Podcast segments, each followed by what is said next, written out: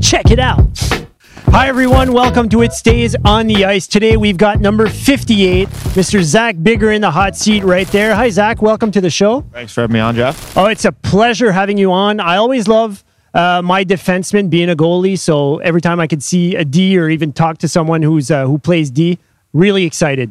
So first of all, I'd like to congratulate you on your Gervais Munger Prize award. So you want to explain a little bit what that is? Yeah, thank you very much. It's uh, it's an academic perseverance award, so uh, it goes out to each player, one player per team. So there's 18 recipients in the league, and it's just guys that have went through uh, you know tough times through the past year and a half with school and persevered through that and came out on top.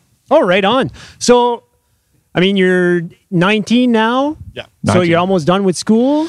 I'm post secondary now, taking online from Acadia. Oh, right on. Yeah. So in what branch are you Uh, studying now? I've been taking business and a little bit of kinesiology courses too, just feeling it out. Oh, right on. And I, I feel like kinesiology, especially in the hockey area, is probably somewhere where you want to go for like the movements and stretching and just knowing your body, right? Yeah, for sure. It's very interesting being an athlete. So Right on. So you remember when and where uh, you started playing hockey? I started a little late, I think. I think I was six years old when I first started playing. and It was because my late grandfather he got me into the game. He uh, told my dad uh, to make me a little piece of ice in the backyard and got me skates, helmet, stick, and gloves, and got me out in the ice. And that's all it started. So you learned to play hockey before skating, or you didn't learn to skate before playing hockey? That's what I mean, right? No, well, I best both were together. Yeah. Skating so and the hockey were uh, all skates, together. Yeah, hockey stick, and then Yeah. you're good to go. yeah, it was a stick holding me up. So did you start outside in the rink? Like yeah, I how'd was that- outside, outside, Yeah. outdoor rink, and then uh, I think the next year I was in initiation, and then I was supposed to supposed to play novice, but I think I stayed back, and then the next year I went right up to to the second year novice, and it all went from there. What is it about the outdoor rink that just brings brings back memories or brings back like that's just that feeling of, of pure hockey? It's just fun. It's just that's where the game started outside. So you know you're out there with your buddies, and you get to fool around and try and do cool tricks and stuff, and you know you just get to mess around and just have fun. Nice. So on road trips, how do you pass time? Is it music, movies, games with the boys? What is it? Uh, for me, it's trying to sleep as much as possible because that's the way the time passes the quickest. But uh, when I'm awake, it's a lot of music. Uh, you know, you play cards with the boys, little chats, and try and do some school too whenever I can on the bus. So you take advantage of your time. So Nice. So what kind of what kind of card games do you guys play? you get crazy eights. I don't know. You get so many different games. Go fish? Yeah, so many different games we play. Nice. Uh, so who would you say being a defenseman uh, was your biggest influence to the player that you are now? Uh, my favorite player growing up was Chris Letang.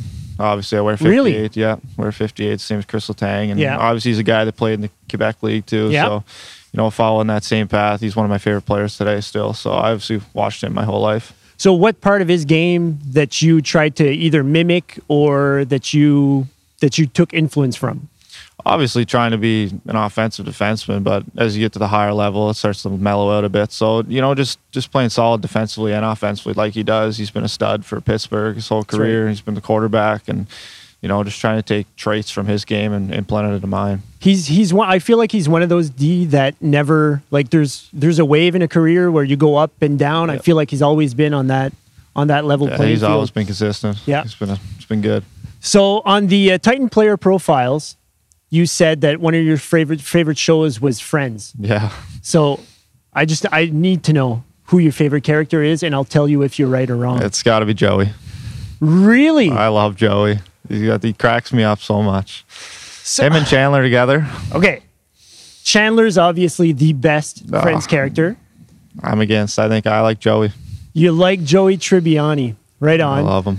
so did you did you follow Matt LeBlanc a little bit after after Friends was done? Yeah, I seen he had uh, he had quite the turn there. It quite the turn on Top Gear. Did you watch a, a few of those shows? I did not know. No, because he I was see. uh, he was one of the presenters on the popular Okay, yeah. BBC show and uh, a car presenter. He's a huge Yeah. car guy, but Joey Tribbiani. All right, Yeah, all right. Mr. Joey. So are you are you a little bit of the funny guy in the room as well? Nah, I will when when the time's there, the opportunities. So there's always timing. Yep. That's good. That's that's a good sign for a good comedian right there. timing. Uh, so let's talk about the rules of the game a little bit. So if there's a rule that you could switch up, eliminate, or maybe make a new rule, what would that be?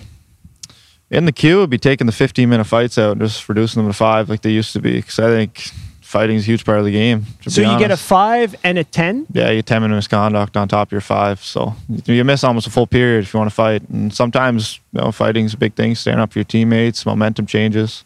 That's true. So you lose. So there's that extra gamble of, you know, yes, you're motivating the boys, but you're gone for 15 Yeah, and then you get the coach in your back, not wanting you to fight. You're losing a guy for, 15 good minutes. reason. Yeah, Yeah. Okay. So you just, you'd take away the 10. yeah, for sure. Leave the five. Yeah, five. All right, right on. Yeah. I just, I just let them go and then go back on the bench. That's just me. Yeah. Let them keep going at it. I mean, if they're willing to let them fight on the ice, might as well just let them keep playing. That's true. It's fair. Uh, so, coming from Tyne Valley, uh, there's the Rock the Boat Music Festival. Do you know who's headlining this year? I can't remember exactly. I No. remember seeing the seeing the releases, but I don't know exactly who it is. You're probably a little too young for this, but it's Our Lady Peace, Oh, which was okay, a yeah. pretty big band when I was a kid. Yeah. So, if you were to if you were to set up the music for that festival, which artists would you choose? Well, if I could have any artist, it would be it'd be a country music Anyone. festival for sure. Really? Yeah, I do uh, Morgan Wallen, a Luke Combs. It'd be similar to Cavendish Beach Music Festival, to be honest. Something like that. And if if you get guys back from from back in the time, there'd be Okay. some old singers, Conway Twitty, Garth Brooks. Imagine bringing them back from the uh, Garth Brooks. Yeah, Garth. You Brooks. think he'd go to E PEI? for a I gig? don't know if he would, but if I could get him, he'd be there. Yeah, there you go. Uh, so that that actually sounds like a pretty good festival to me. Good times. Yeah. Uh, so, what part of you get of your game gives you the hardest time uh, that you're working on now? I think just defensively is a very tough thing to do. You know, yeah, it's it's all about compete and work ethic, and there's a lot of communication and you know work that goes into your D zone structure, and just you got to maintain that throughout a whole 60, 68 game season. So, you know, obviously there's lapses, so Yeah. you're trying to just be as consistent and level headed with your defensive game as possible. I feel like that's a very veteran answer. Being a vet in the league right now. So, what else do you think is your greatest asset?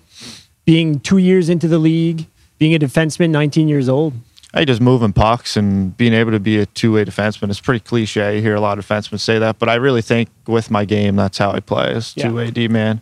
Obviously, I'm not a shutdown defenseman or I'm not a like a 30 goal scoring defenseman either. So it's something in the middle. and I think knowing your place too is also a, a positive that you that you that you're telling me right now, right? Yeah, so if if 100%. you try to be a 30 goal defenseman Yeah. and then you turn over the puck nonstop, that's Exactly. not even that's not better. Exactly. So one more one more question, then we'll go to the shootout round. So if you could be on any game show, any reality show, which one would it be, and which one you think you could win? Uh, I'd go with a game show. Uh, I'd go Family Feud, Steve Harvey. So would you bring your family or would Oh, you bring yeah, the yeah. boys? I, I don't. I don't know. That's a tough one. That's a tough one. You, you can't put me on the spot like that. To be honest, I don't know. If I could, I bring the boys. bring the boys. I think it'd be funnier with the boys. right on. So who'd I, be- I, I don't know if we win, but it'd be a good time. It'd be absolute good time. So we're near the end of the interview, Zach. Yep. You've done really well so far. We'll see how well you do in the shootout round. So these are rapid fire questions. Okay. Are you ready? I'm ready. Here we go. Poutine or pizza? Pizza, Potatoes mashed or baked? mashed, Ribs or steak? steak. Around the green, an eight iron or a wedge? I go wedge. Wheel of Fortune or Price is Right? Ah, Wheel of Fortune, South Park or Family Guy? Family Guy. Last but not least, Conway Twitty or George Jones? I go Conway. Ladies and gentlemen, Zach Bigger, number 58 for the Acadie Bathurst Titan. Thank you very much for being on the show. Is there anything else you want to tell your fans? I Right uh, here. just invite you guys out to support us. It's going to be a very exciting end of the year. So uh, we'd love to see you in the crowd cheering us on. Thanks, Zach. Thank you, Titan Nation. And don't forget, keep your head up and your stick on the ice.